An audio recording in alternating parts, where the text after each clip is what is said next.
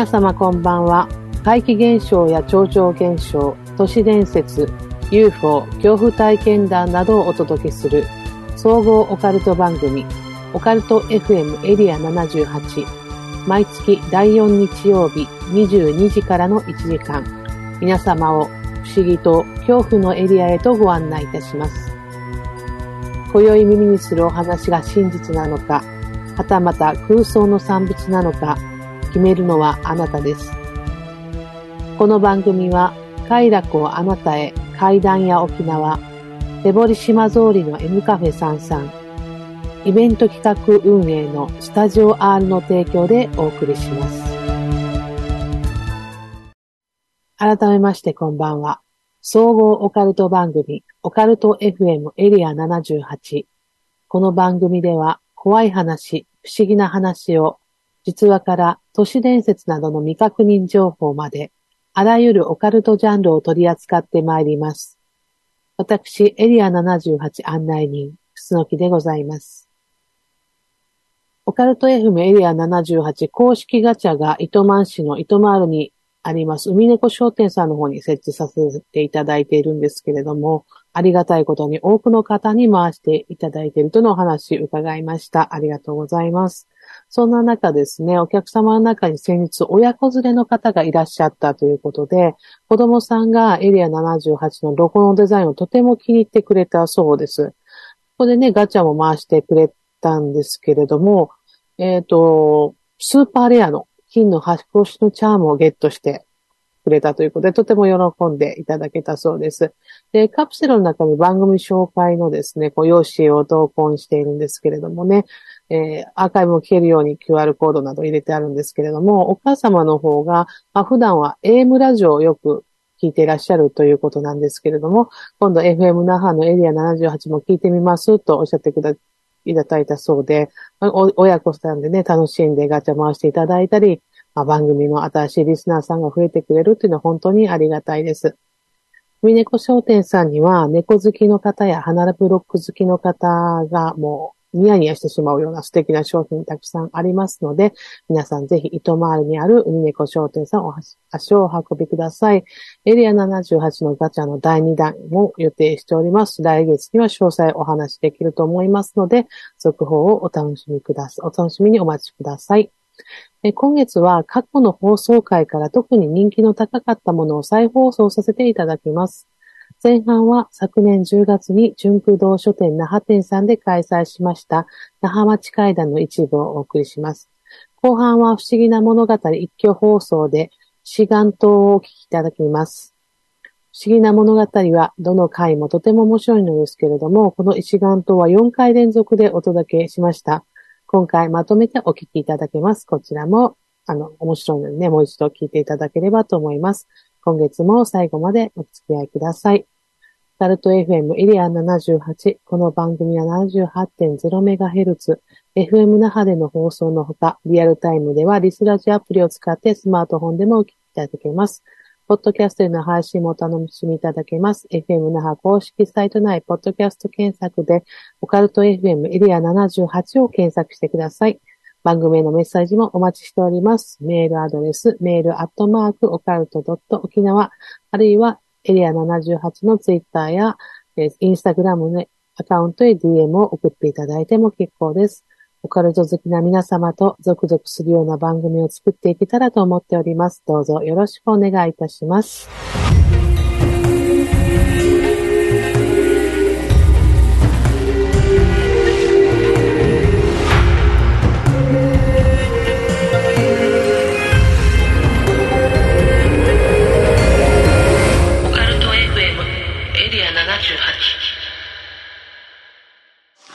じゃあもう早速ですね、皆さんお待ちかねだと思いますので、はい、階段の方、小原さんがちょっとお話しいただいてよろしいでしょうか？はい、ありがとうございます。あのー、私もですね、これ対面で階段会やるのも3年、4年ぶりなんですよ。あのー、今でも覚えてますけどね、あのー、FM 那覇でやった時は何名ぐらいいたのかな？あ人数ですか？人数。あの時、30席設けて、60余りで立ち見が出てぎゅうぎゅうになったそうですね、ぎゅうぎゅうぐらいにはなりました、ね。予想以上来ていただきました、あの時ね。まあ、私もあの、純駆動でいろいろやったんですけど、はい。あの、一番少なかった時10人っていうのがありまして、ここで。あそれはそれで怖くていいですよね。新耳袋のですね、あの、木原博勝さんが来てたんですけど、はいはい。一緒にやったんですよ。けど、台風が来てまして、あ で、地下降りたら誰もいないっていうですね、悲惨な中でこあ、う、台風はちょっと、木原さんと二人でやりましたけど、ある意味贅沢ですね。まあまあ10名のためにやっていただけるなんて。ちなみにその時参加した方っています？いないか今日は。あ、いたらいいな。木原さんと二人でやった時に、ああ、井口さんはありますね。あいらっしゃったありがとうございました。あの時はもう散々でしたけどね。すごいなまあそれから考えたら、あのーすごい、あのーいいことだと思います。あのまあ、私はこういう、その、階段を、まあ、集めたり、聞いたりするのが、まあ、仕事になっちゃってるんですけど、えっ、と、皆さんは、あの例えば、もう、もう、簡単に、あの、お化け見たことある人、いますか？なんかお化けらしいもの見たことある人とか。ああ、向こういっぱいいる。本当かな？児童、本当かな？あるのか？本当か？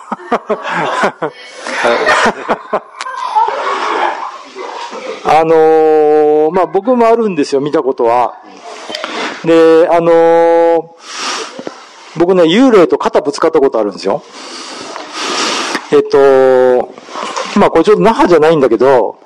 一中堅寺の塔ってね、那覇にもあるんですけど、糸満にもあるんですよ。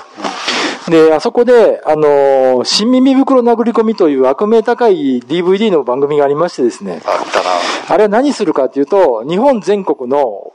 まあ、心霊スポットとか神社とかお墓とか、まあ、沖縄で言うと歌木ですね、に CCD カメラ持って、こう、なんか撮れないかという、なんか挑発的なことをやるんですよ。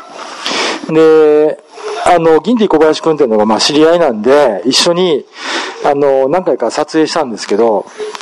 えっ、と、一中賢治の塔って、あの、大戸のもうちょっとね、横の方にあるんですけど、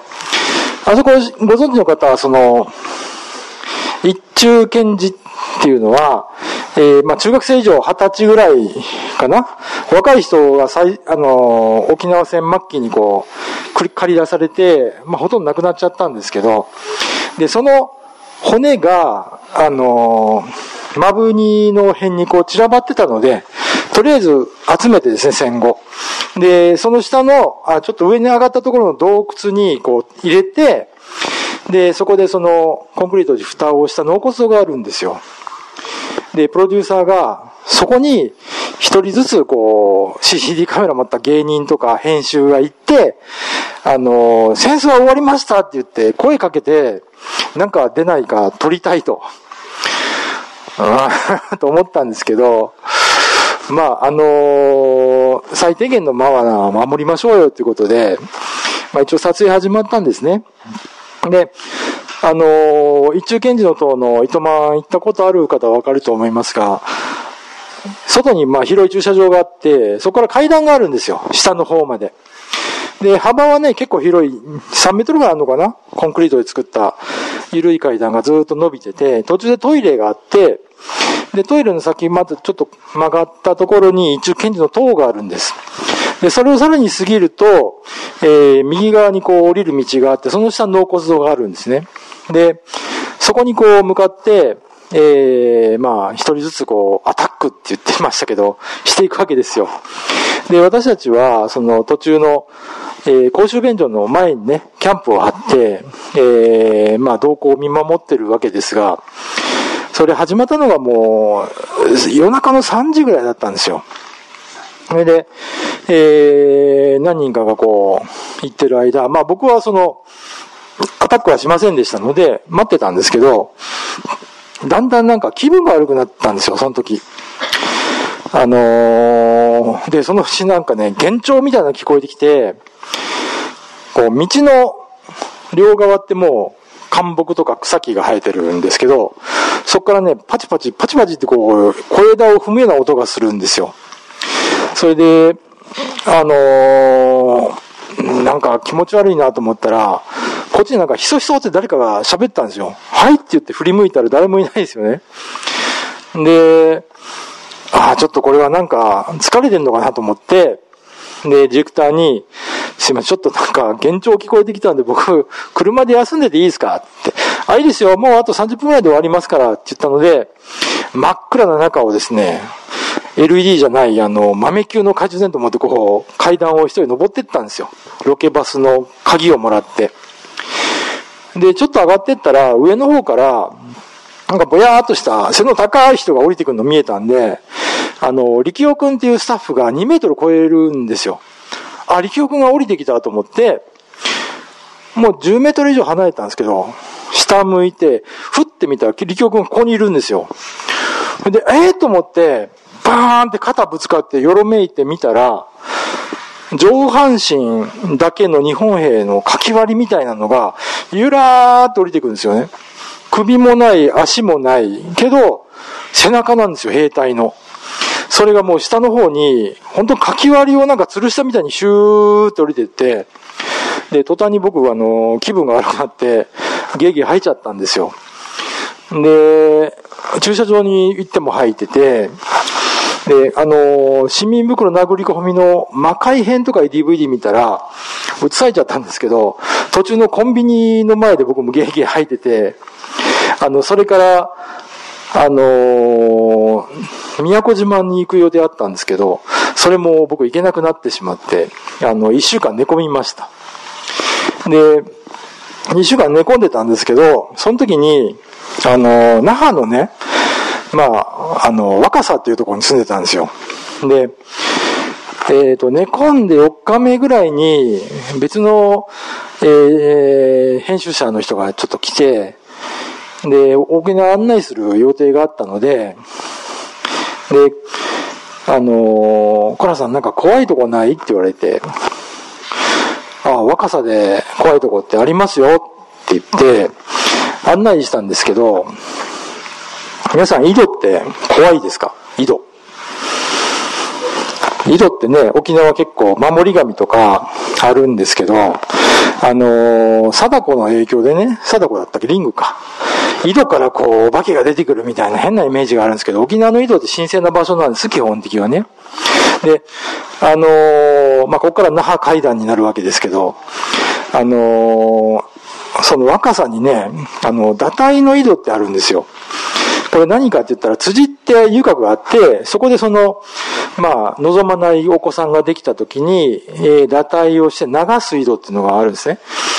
えー、大体あの集落には3つ井戸があって、えー、前の井戸、中の井戸、後ろの井戸って言って、目ぬか、中ぬか、串ぬかって言うんですけど、あの、それとは別に、えー、あの、生き水、死に水っていうのがあって、生き水はこう、赤ちゃんを洗うんですね。で、死に水っていうのは死んだ人をこう、あの、綺麗にしたりする水を汲む井戸なんですけど、そこは、名前がないんですけど、あの、本当に堕胎した赤ちゃんを流してた井戸なんですよ。で、僕2箇所ぐらい知ってて、それを。で、そこに行きたいって言うから、まあ、行ったんですよ。で、あの、最初に言っておきますけど、今ないです、そこ。えー、まあ、わからないように言いますけど、酒屋さんが近くにありましたね。あの、わかる人はわかるかもしれませんが、空き地の中にポンって井戸があるんですよ。で、そこ行って、あの、まあ、こうこういう、あの、曰く付きの井戸なんで、って言って、やってたら、あの、酒井さんのね、横ぐらいでね、喧嘩が始まったんですよ。沖縄の方のなんか方言で。で、おなんだなんだと思って見てたら、あの、酔っ払ったおじさん二人が、なんか喧嘩してんですよ。で、なんか僕も、その編集者も泣いちゃうだから、ぼーって見てたら、お前何してる？って言われて、あ、すいません、あの、あその頃僕若狭公民館に勤めてたんですけど、あの公民館の勤めてる小原ですって言って、これちょっと知り合いが来てるんで、つって、お前この井戸何かしてるかって言われて、あの、はい、ちょっと話は聞いたんですけど、って言って、あの、まあ、井戸って言ってもその、ちゃんと蓋がしてあって、中に人が落ちないようにね、子供とかいますから、されてたんですけど、本当にあの、さら、さら地の中にポンって端っこに井戸があるだけの場所だったんですけど、で、そのおじさん二人が、僕らに、あの、この井戸がどんなに怖いかって話をとくとくとするわけですよ。で、あの、酔っ払ってるおじいさんって、5分喋ったら、あと方言になるんですよ。知ってます？あの、僕はまあ、ちょっとは意味分かったんですけど、彼は全く分からないわけですよ。編集の人はね。でも、最後に、あの、標準語になって、僕じゃなくて彼に、あんたって、ちょっと開けるから中手突っ込んでみって言って、井戸の中におじさんが言うわけですよ。すっごい嫌な顔してたんですけど、いや、あの、小林くんって言うんですけど、小林くんはあの、お化けとかあんま信じないでしょつって、入れたらつって、こう、井戸の上に蓋が、コンクリート蓋してあったんですけど、真ん中でパカッと割れるような蓋で、で、ずーっと入れて、こう、ずらしてこう、手入れたんですよ。そしたら、うわーって言って、で、出したんですよね。そしたら、ヒルが、2匹ぐらいついてました、ここに。で、僕はてっきりあの、ああ、ヒル、ヒルに触ったんじゃないって言ったら、彼が違うこと言うんですよ。いや、ヒルは壁にいるはずだけど、何もなかったんだけど、その中指に誰かの中指が触れたと。下から、ピュッて。いや、そんなわけないじゃんと思って、照らしても真っ暗だし、そこのね、井戸の外壁ってね、あの、石を積んだ井戸だったんですよ。コンクリートじゃなくて、石をこう積み上げた井戸だったんですけど、ヒヒルとかいないんですよね、でも。でもヒルだったんですよ。手についてたのは。それで、なんかまあ、一応説明してもらったんでありがとうございましたって言って、で、ホテルまで送ったんですけど、そっからですね、彼は40度ぐらい熱出しまして、あの、次の日、東京に帰る予定だったんですけど、帰れなくなっちゃって、で、僕が看病してたんですよ。で、そうこうしてるうちに、あのー市民耳袋殴り込みのメンバーから、なんか、小原さん、すごい心霊写真撮れましたとかいう話が来て、あのー二人で心霊写真を見て、あのー震えてたっていう話なんですけどね。あ まあ、あの、ご案内を申し上げますが、えー、皆さんはですね、そういう、例えば心霊スポットとかお墓とかに、あんまりその、なんていうんですか、肝試しとかは行かない方がいいと思います。僕も寝込んじゃいましたし、その友達も寝込みましたし、で、最後ね、あの、1ヶ月ぐらい後に、えー、ゆたさんに会ったんですよね。で、その時に、小原さんなんか最近変なとこ行ったねって言われたから、あの、検事の塔にちょっとアタックで行ったんですって言ったら、あの、ご先祖様が怒ってるから、そんなことをしない方がいいよって言われて、あの、反省しました。まあ、あの皆さんもね、行く場所がないとき、あの、わかるんですよ。免許取ってどこも行く場所ないときにみんな心霊スポット行くじゃないですか。ね？岬か心霊スポットしかないですよね？夜中の2時とかね。あんま行かない方が僕はいいと思います。はい。賛成です。何がね、あるかわからないから、まあ行くんでしょうけれども。まあまあね。行ったところで、ゼロかマイナスしかないんですよ。ん何にもなくて、ああか、とんでもない目にあって、えダメージ食うかのどっちかなんで、ん。あの、トイレの二人論って僕は言ってるんですけど、えはい。開けて何にもないか、マイナスものがいるかっていう違いで、行かない方がいいって僕はとうとうと言ってて、うん、あの、大丈夫大丈夫行こうよっていう人がもしいたら、もし今後僕が幽霊に襲われて仕事できなくなった分の給料もじゃあ保証してねっていうのをちゃんと一筆書いてもらったら 行くよっていうようにしてます。それぐらいの責任持って簡単側に大丈夫よって行く人はダメなんで。あぐらいの気持ちで僕はやってるんですけど、皆さんもぜひ、危ないとこには行かないようにした方がいいと思います。そうですね、もうね、危ないとこ行って、こう、騒いでって言って、うんその後、いいこと聞きませんからね。あ。はい。何かあってもね絶対行。かない方がいいですよね。はい、もうここに来てくれた皆さん多分行かないと思いますんで、はい、よろしくお願いします。ね、ちょっと、早速那覇の怖いお話も出てきましたけれど、はい、続いて良健さんも一つお願いします、はい、ちょっと元気な男の子たちがいるなーって感じなんですけど、僕、若狭児童館とかでも子供たちの前で怖い話するんですけど、そう、子供たちには、お前だみたいなやつでよく脅かすんですが、大人がいるので今日はそれはしないんですけど、大体、そうね、階段聞いて笑ってる子たちはちょっと本当は怖いのが裏返しなのかなと思ってるんですけど、ね、うん。だからそういう子たちにはよく言うんですよ。暗くなってから階段聞くときに口開けて笑ってると口の中入ってきちゃうからねって言って 言うのでそう。ね。じゃあじゃあ、なんの、えそうだな、井戸の話が出たので、はい。本当に何を話すか決めてないで皆さん出てるんですが、えっと、那覇のお話ということで、僕は那覇のすぐ近くに住んでるものなんですけども、古い民家に住んでて、えー、井戸もあるんですが、口は開けてないけど、なんか違うの開けてるな。そう、えー、古い井戸があってですね、あの、貞子の井戸、そっくりな井戸がうちにあるんですけど、この井戸は昔から使ってて、健全に、うちのばあちゃんも、あの、毎月16日とかにこう、線香をあげていろいろやってたんですけど、もう実はポンプも壊れて使ってないんで、井戸は、綺麗な水は出てるんですけど、使ってないんですが、僕のうちの2軒隣に、昔の柄の家、昔ながらの家があって、僕が小学生ぐらいの時にはそこにおばあちゃんが一人住んでて、もう名前も覚えてないし、顔もうっすらしか覚えてないんですけど、そこに、あの、隣のトトロに出てくるようなこういう手で漕ぐポンプ、井戸水をやるやつがあって、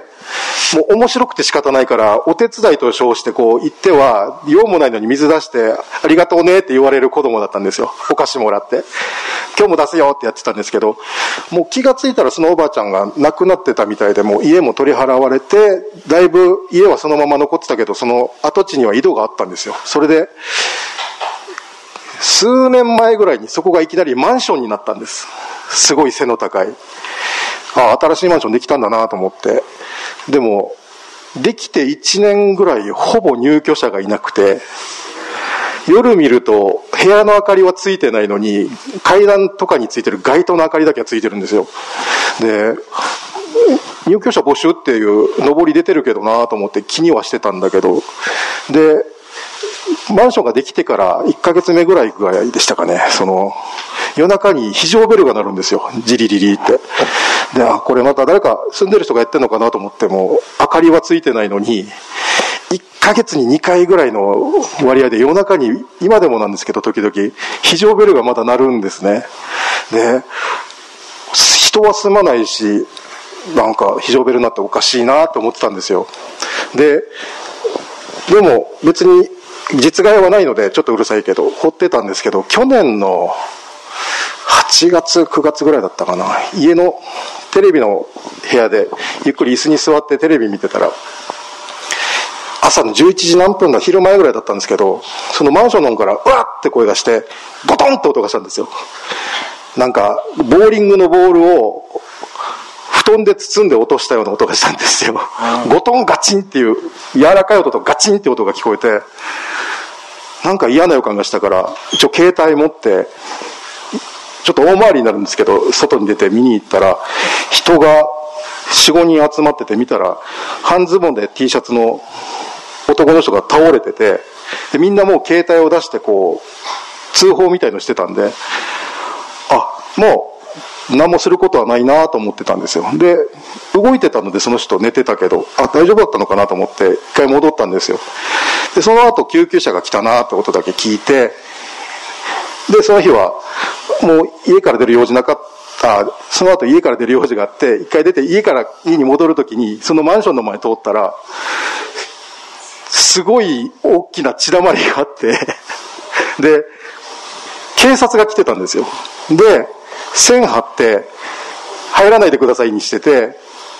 いたもんだから、あ、すいません、あの、これ、なんか事件ですか？あ、何でもないですって言われたんで、詳細は正直何にもわからないんですけど、なんかあ、あ、事故かな？でも、事故にしては、裸足で、えっ、と、半ズボン、T シャツの男の人が多分ベランダから落ちてるんですよ。で、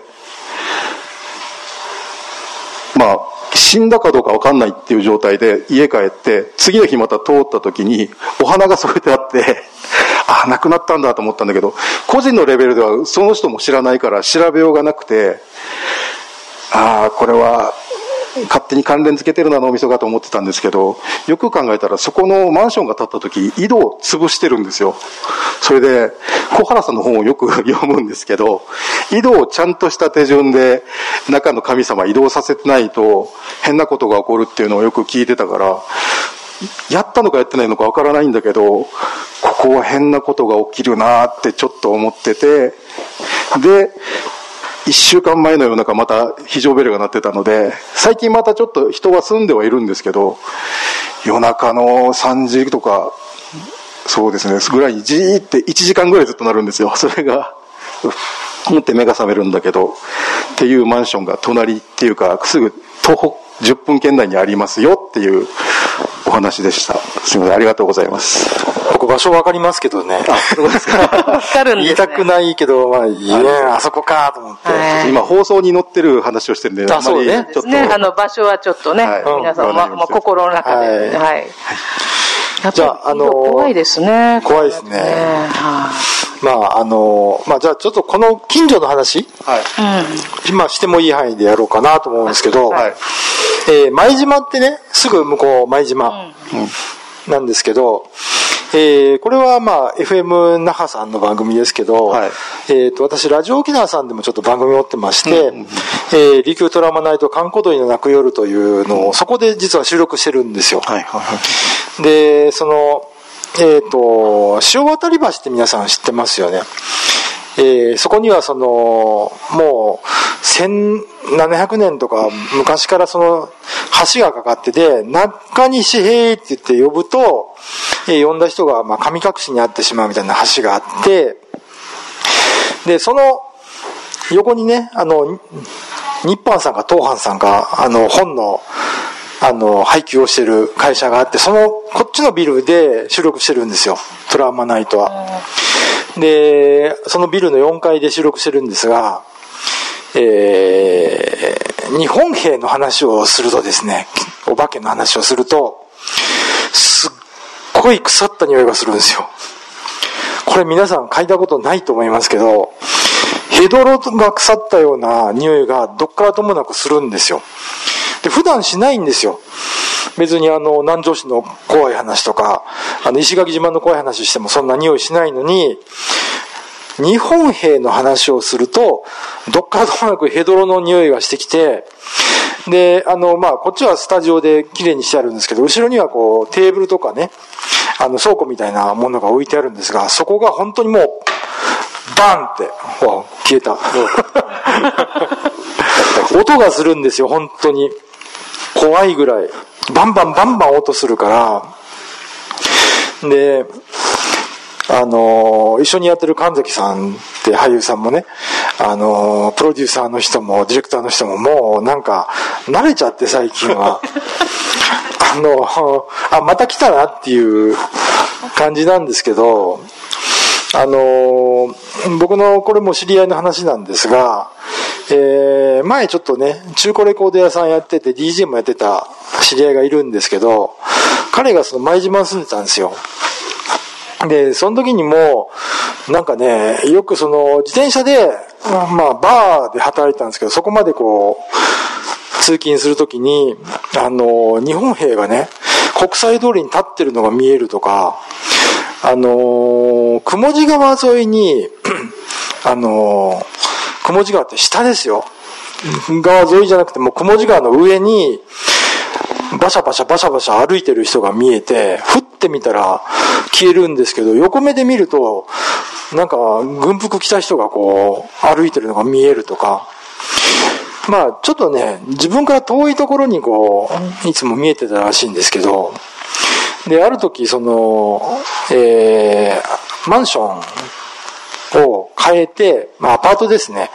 あの、2階建てのアパートの本当2階の角部屋に行ったんですけど、そこがまた出る場所だったらしくて、ある時ですね、疲れてこうえー、明け方かな？帰ってきて、まあ、とりあえずビールでも飲もうと思って、で、あの、昨日もらったピザのかけらがあるから、ビールとピザを食べようと思って冷蔵庫をパッて開けたら、体育座りをした日本兵がガタガタ冷蔵庫の中で震えて座ってるらしいんですよ。で、目があって、うわーってバンって閉めて、開けたら、もうオリオンの缶と冷えたピザしかないんですけど、もうなんかね、10分ぐらいこう動けなかったらしいです、そこで見て。で、これはなんかおかしいなと思って、今までその目の端で見見たとか、通勤途中にこう、チャリンコ乗ってる時に見たとかだったんですけど、部屋の中で見たの初めてだと思って、で、あの、働いてるバーでね、あの、DJ をやる機会があったんで、こう、ターンテーブルやって、こう、レコード回してたんですよ。で、まあ、お酒飲みながらやってるから、あのー、夜も更ける頃にちょっとパッと見たら、ターンテーブルの上にも日本兵が座ってて、ぐるぐる回ってるらしいんですよ。で、すぐに、その、バーのマスター呼んで、マサマサマサマサ、そこに日本兵が回ってますって言って、何言ってんだよ、つって。彼には見えないんですけど、あのー、向かい合った日本兵が、こんな小さいですよ。小さい日本兵が立って、3人ぐらいターンテーブルの上でこう、微動だにしない人と、やっぱり体育座りしてる人がいるんですよ、一人。これは怖えと思って、で、また家に帰った時に、あの、自転車をこう、駐車場に置いあの、駐車場に置かずにこう、2階に持って行ったんですね。で、2階に持って行ったんだけど、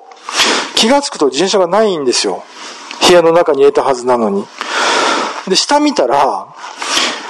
誰かがね、彼の自転車を乗って走り出していくんですよ。ああ、泥棒だと思って下降りてみたら、やっぱりカーキ色の服着た日本兵が乗ってるらしいんですよね。でも怖いけど、まあ、その時は、だから、日本兵の幽霊という認識がなくて、日本兵さんみたいな格好をした泥棒が僕の自転車を取ったと。で、うわーっと追いかけていって、羽交い締めにしようとしたんですけど、手がすり抜けてそのままこけたんですよ。そしたら自転車も一緒にバタンって倒れて、何もないわけですよ、そこには。で、こんなことが続いたんですけど、なんかね、気晴らしで、こう、夜の糸満の方とかを自転車でこう、一人で走ってた時があったんですよ。で、その時に、あのー、あれはどこかな？あの、八原塚さんの近くだったと思うんですけど、あの、走ってて、ちょっと坂だったんですよね。で、ゆっくりになったんですけど、いきなり自転車がガーンってなって、前のめりにこけたんですよ。ふーって見たら、日本兵の指が、とこ倒れてるんです、日本兵がね。で、自転車のチェーンに絡まってて動けなくなってると。うわーと思って、すぐ消えるんですよ、でもそういうのは。で、彼、あのー、まあ、家に帰ってですね、えー、その、追い払おうとか思ったらしいんですけど、追い払うより、あのー、なんかね、すごい悲しくなってきて、で、ビールを2本開けてですね、で、ピザもちゃんとお皿2つに分けて、あのー、日本 A さんと、あのー、僕は沖縄の〇〇出身の〇〇ですと。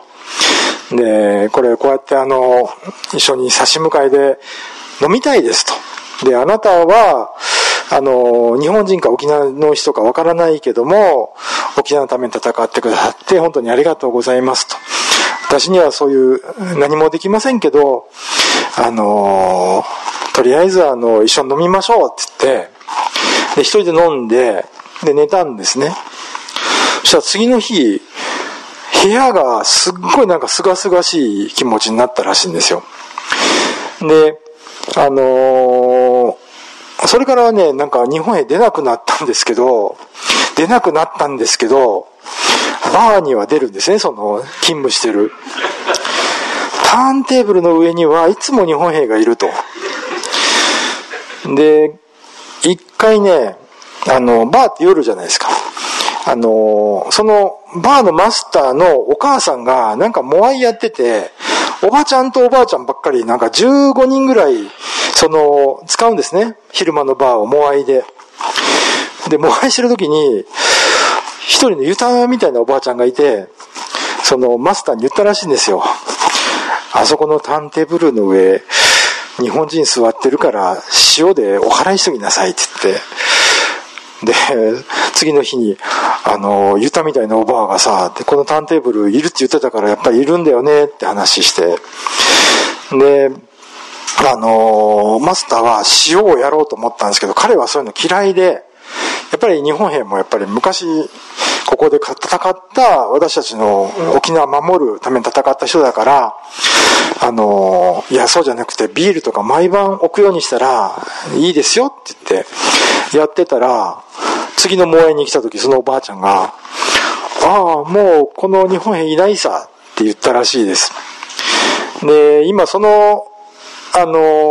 バーのあった場所は、えー、大きいホテルが建ってますけどね、あの、前島の辺にあります。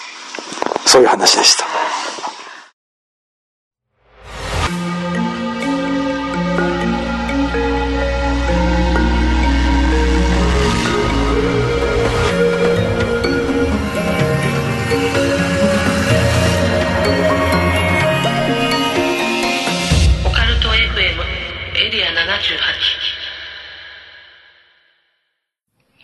一丸と、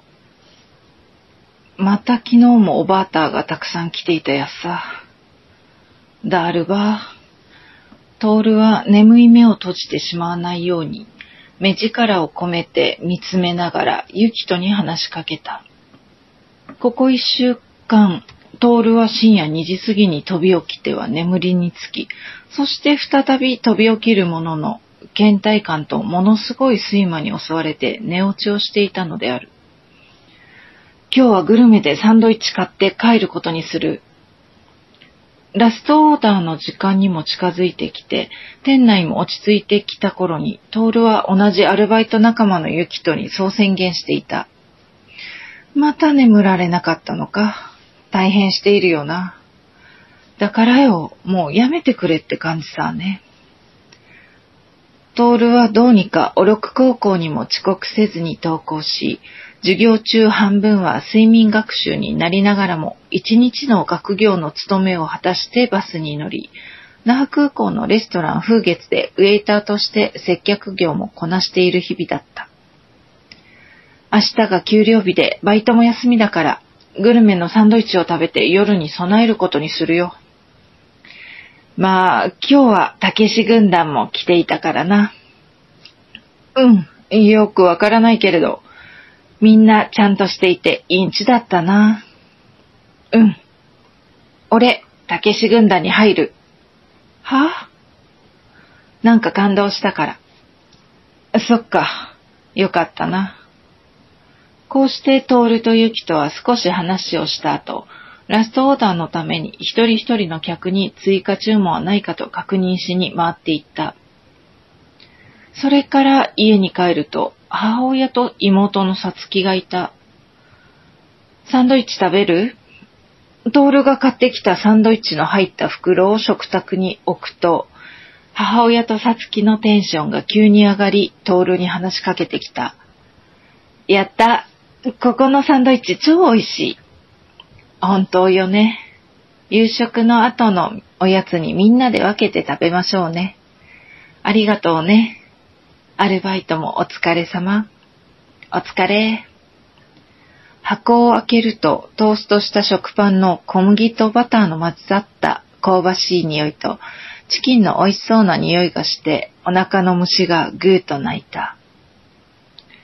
今日の夕食はすき焼き定食よ。そしてデザートがチキンサンドね。うん、ありがとう。着替えてくるよ。お腹の虫が鳴いているのだが、どうしても眠気の方が勝りそうだった。トールは着替えた後、一つ大きなあくびをしてからベッドに腰掛けてしまった。すると、その流れで体が自然に横に倒れ込んでいくのだった。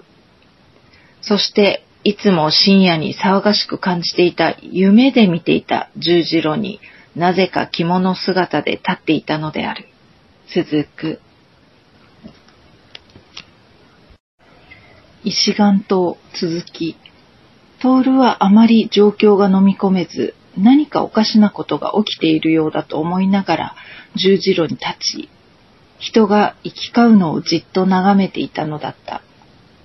あい、トールがね、なんでここにいるのか？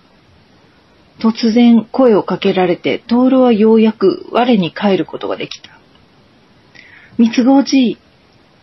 トールは知っている顔が目の前に現れたことで緊張の糸が切れて、その場にどっと崩れ落ちてしまった。ちなみに、三つ子おじいという人は、トールの祖父の弟である。えぐわ、熊や通り道だからワンヌやんかい行って休んでみようか。三つ子おじいの肩を借りながらトールはあまり足に力も入らないまま惰性で歩いていった。生系やびたん。と言ってもワン一人だけどな。ははは。トールは三つ子おじいが暮らしているらしい木造の古いかやぶき屋根の小さな家に招かれた。まずは酒でも飲むか？と三つ子おじいに声をかけられたのだが、三つ子おじい、俺はまだ高校生だよ。あん、やったん？じゃあごあにしておくか。と、三つ子おじいはつぶやいてから火を起こし始めた。ここは電気もガスも水道もないわけよ。戦前みたいなところでよ。トールは戦前の沖縄がどんな生活をしていたのかは何かの資料でしか見たことがなく、火を起こすこともキャンプでしか見たことがなかったので不思議だった。うり、三品茶。ありがとう。三品茶の爽やかなジャスミンの花の香りがして、トールは温かい三品茶は飲んだことがなかったため、ペットボトルの三品茶とは違うなと思っていた。そしてしばらくすると、まあ、だけど、お前は死んではいないよな。と、唐突に三つ子おじいが、トールに聞いてきた。え、よくわからないけれど、まあ、そうだよな。三つ子じいによると、通りでやけに光を放っているところがあると思って眺めていたら、徹がそこにいたということだった。どうもこの場所は、この世とあの世の狭間になるらしく、三つ子じいももうすぐあの世に移動するということだった。それにしても、どうしてお前がここに来ているということなんだよな。それからしばしの沈黙の後、トールが話し始めた。三つぐおじいは先月亡くなったばかりだよね。そうだな。もうすぐで四十九日を迎えていよいよだからな。確か四十九日を迎えてからあの世に行くと聞いたことがあるなとトールは考えていた。だがな、四十九日の前にちょうど16日があるわけさ。それでさっきの通りが賑わっていたのも、ここにいるみんなは16日を楽しみにしているわけで、あさってが旧暦の16日になるから、待ちかんてぃして、すでに行き足立っているのさ。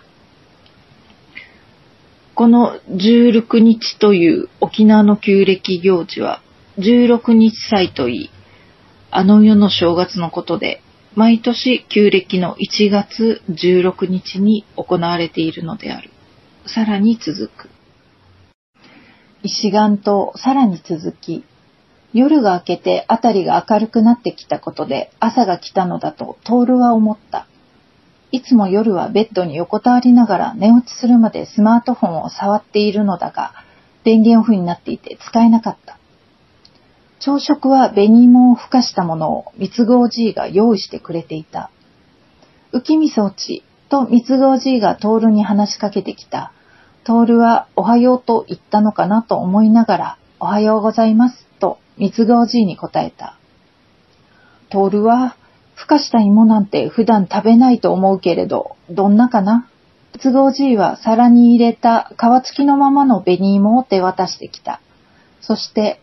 三品茶はこの世からのお供え物の品なんだよ。と今朝も温かい三品茶を入れてくれた。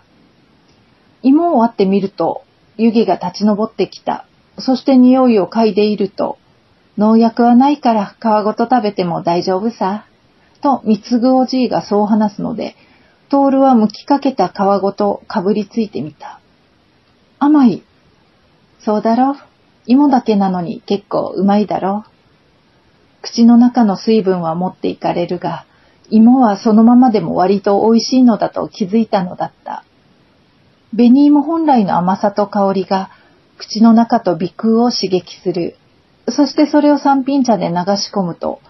なんて幸せなのだろうとトールは思っていた。トールが素朴な朝食に感動を覚えている頃、三つ子おじいは支度をしていて、それから人に会いに行くと出て行った。暇を持て余したトールは少し休憩をした後、ストレッチと筋トレでもするかと思い立ち、まだ完全には目覚めていない体を起こすことにした。そしてある程度ストレッチと筋トレをして汗もかいた後、クールダウンも兼ねて近所を散策してみることにした。だけどこの着物はどうも落ち着かないし、まるでスカートを履いているようだと、トールはぎこちない様子で砂地の道を歩いていた。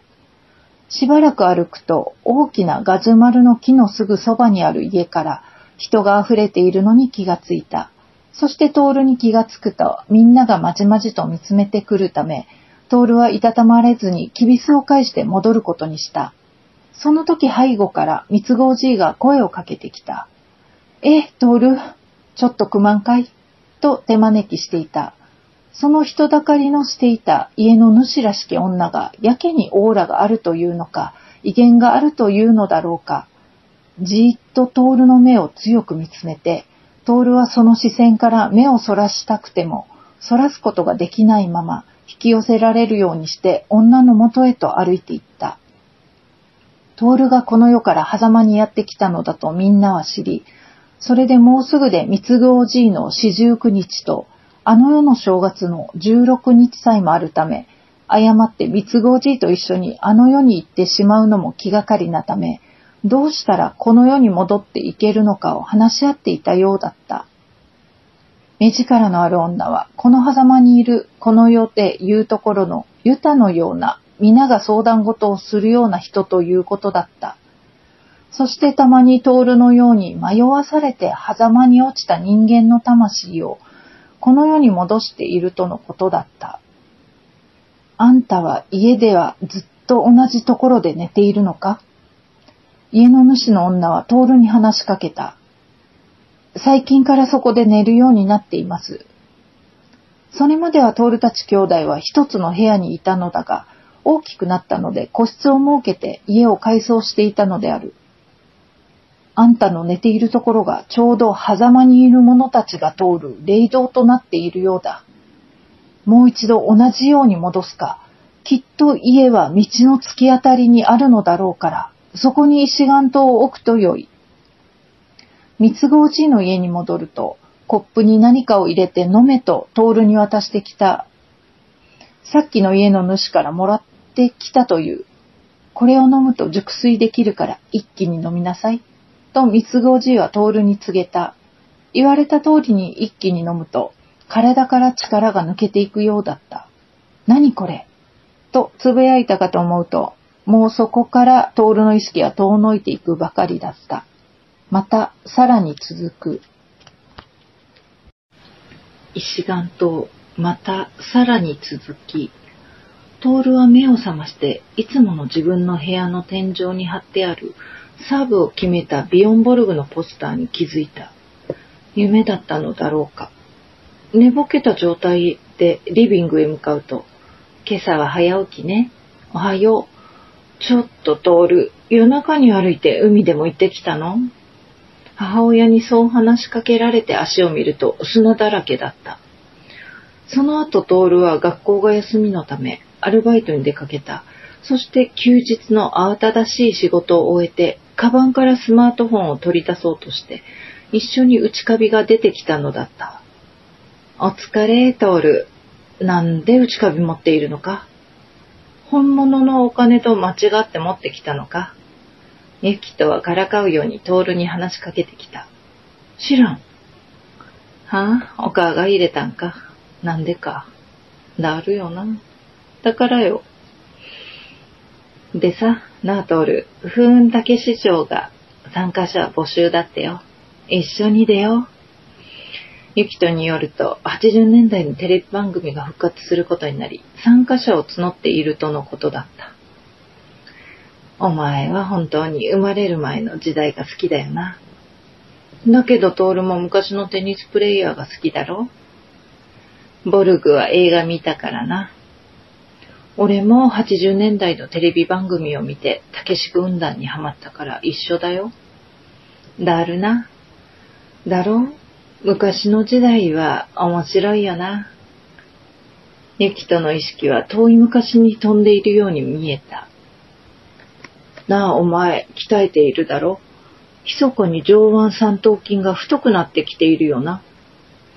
ユキトにそう言われてトールは着物を着て筋トレをしたり、紅芋を丸かじりしたことをふと思い出していた。ただいま、お帰り、誰か来ていたの？うん、サッチおばさんがね、この家の前に石岩と起きなさいって。トールは見透かされたような気持ちになり、内心ドキリとした。なんで？あのね、どうも知り合いのユタの人に、ヤナムンがこの家に入るのが見えたという、いうことを言われたらしいのよ。トールはますます打ち当たりをしてしまい、いたたまれなくなってそわそわしていた。すると母親が、何かあったの？とトールに聞いてきた。あ、俺新しい部屋で眠られなかったから。そうだよね。幸おばさんに言われて、トールのことが引っかかってね。ちょっとお父さんに相談してみるね。それからすぐに石岩塔という漢字三文字が彫られた縦型の表札のようなものが家の正面の塀の下部分に設置された。そして徹は高校の試験勉強もあり、部活とアルバイトをこなす日々で疲れたのもあってなのか、熟睡できるようになっていた。そんなある日、徹、明日予定はなかったよね？と母親が聞いてきた。うん。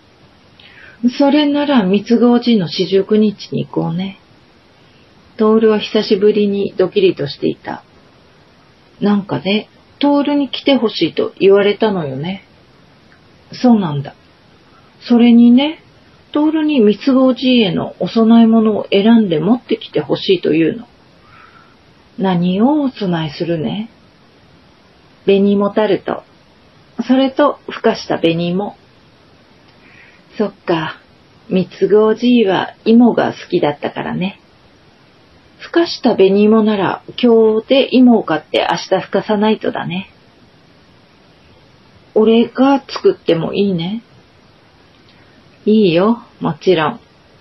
意外なトールの発言にトールの母は嬉しそうにしていた。この世とあの世の狭間で最後になるかもしれない三つ子おじいに、おじいの好きなふかした紅芋と、トールの好きな紅芋タルトを味わってほしいと思っていたのである。おしまい。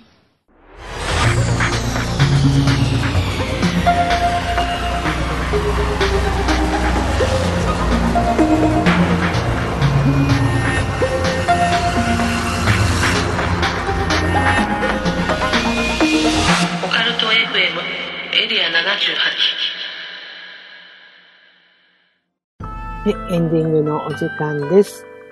来月はですね、皆さんお楽しみの投稿恐怖体験談スペシャルお届けいたします。対談や両県さんも出演されますよ。投稿の方はまだ受け付けております。お便りお待ちしております。